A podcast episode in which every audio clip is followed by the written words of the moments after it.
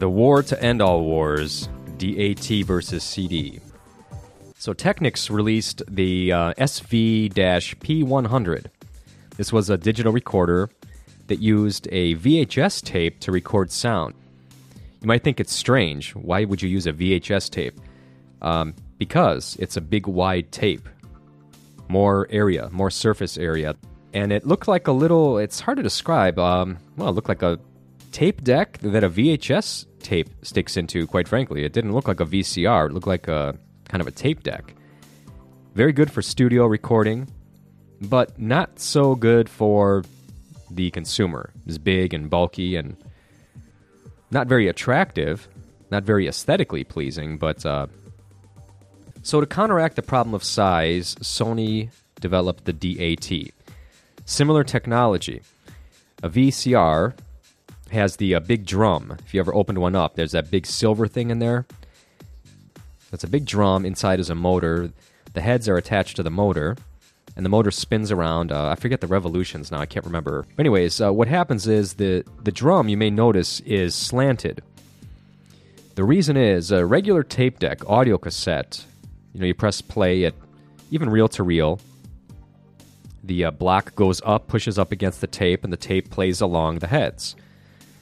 But uh, they figured out that if they tilt the heads at an angle, they can write the information, the sound, onto the tape at an angle and therefore fit more sound in the same surface area.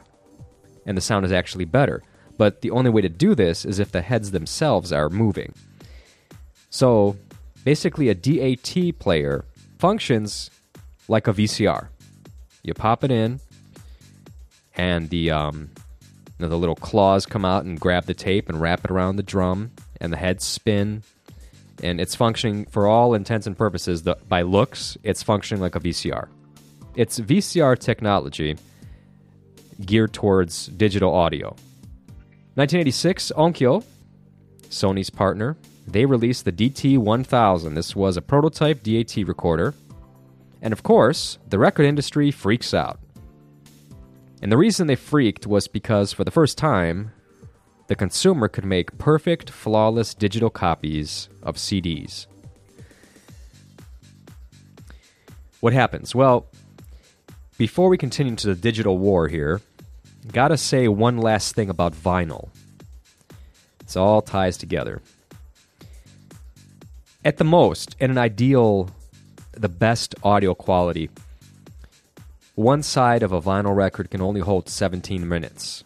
Now, you can get around this, but you're going to decrease the sound quality. So, yes, you can fit 20 minutes of music, 30 minutes of music on a side, but it's going to sound very bad because you're squashing those grooves together. So, you're limited by physics, an actual physical surface when it comes to vinyl. And that is why we have gone away from vinyl. That's ultimately why. It's not, you know, there's all the arguments about which sounds better, which sounds warmer, and all that stuff. But the fact is, you are limited by the physical medium of vinyl. Digital has the same problem with when it comes to compression. We lose sound quality. So there seems to be this, you know, thing going on, right? There's we, you're trying to always find this happy medium. There's always some kind of compromise. Okay, let's go to digital wars. So, mastering is the last stop a recording makes before going to the printing plant. Originally, what the job is supposed to, of the engineer, mastering engineer, is supposed to do is get the audio from the recording format, which is usually reel to reel tape in the studio, but uh, increasingly it's a digital master too. This is uh, Robert Hadley, Grammy Award winning mastering engineer. Quote It's also your last chance to tweak the sound of your product in overall aspect adjust high end or low end, as you would on your stereo, except in more detail. Once we got it to the consumer format, we give the client a reference print to take home and listen to. Then they can say, you know, cut 4 sounds a little dull in comparison to cut 3. And we'll go back and make an adjustment. End quote. So that's the final stop. You ask Rod Stewart what he thinks of his album, and he tells you. Uh, in addition, what they do is they make sure that you know the the fade outs and fade ins are just how they want it. so that you don't lose, don't come in too early or too late and lose something, maybe cut off something you want to keep. And to make sure that the volume levels are equal or generally equal across the whole record so that track 2 doesn't blow your ears out because track 1 was so quiet.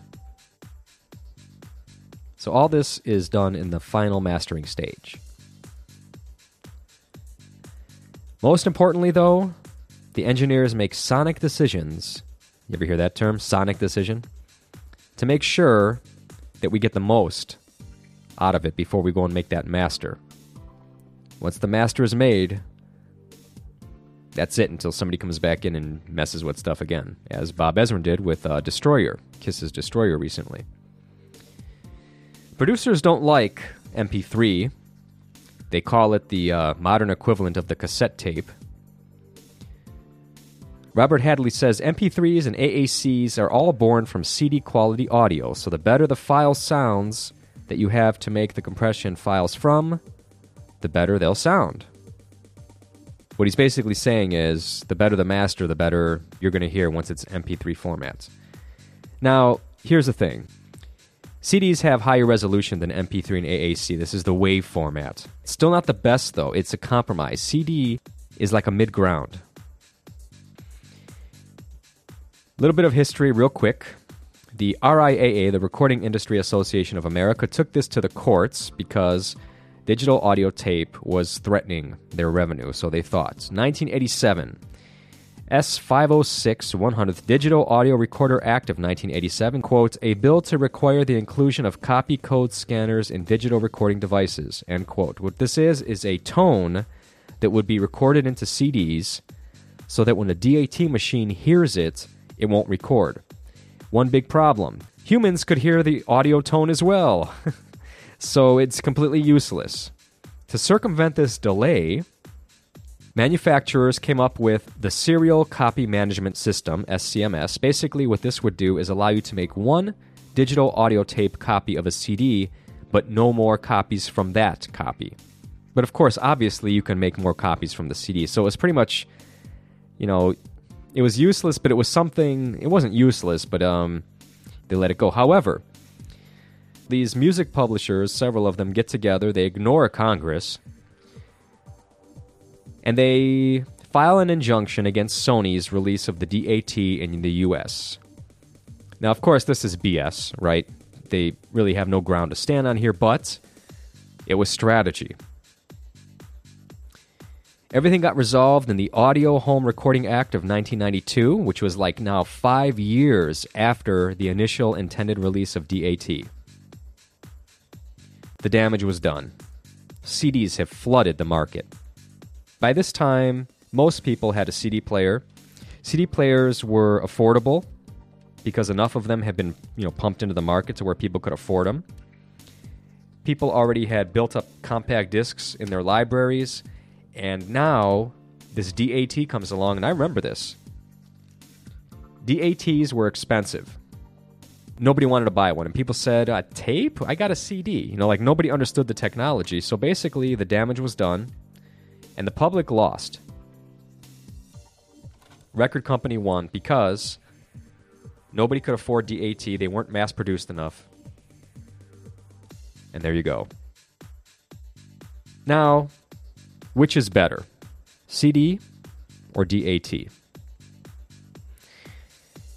Well, CDs are at 44.1 kilohertz, DAT's standard is 48 kilohertz. So by the numbers, DAT is better. However, as I mentioned earlier, DAT works like a VCR. You're still using playing heads and recording heads. If the heads get dirty, it sounds like blah, blah, blah, you know like that. CD you don't usually have that problem, right? Lasers can usually the infrared can usually read through normal dirt and dust that would accumulate inside of the CD player. I'm not saying if you've got the thing inside of a garage or something, you know, but normal use. Also, mechanical failure. The more moving parts you have, we're getting back to DAT now. The more moving parts you have, the more trouble, potential trouble you got. So, yes, by the numbers, DAT should sound better. But most people cannot tell the difference.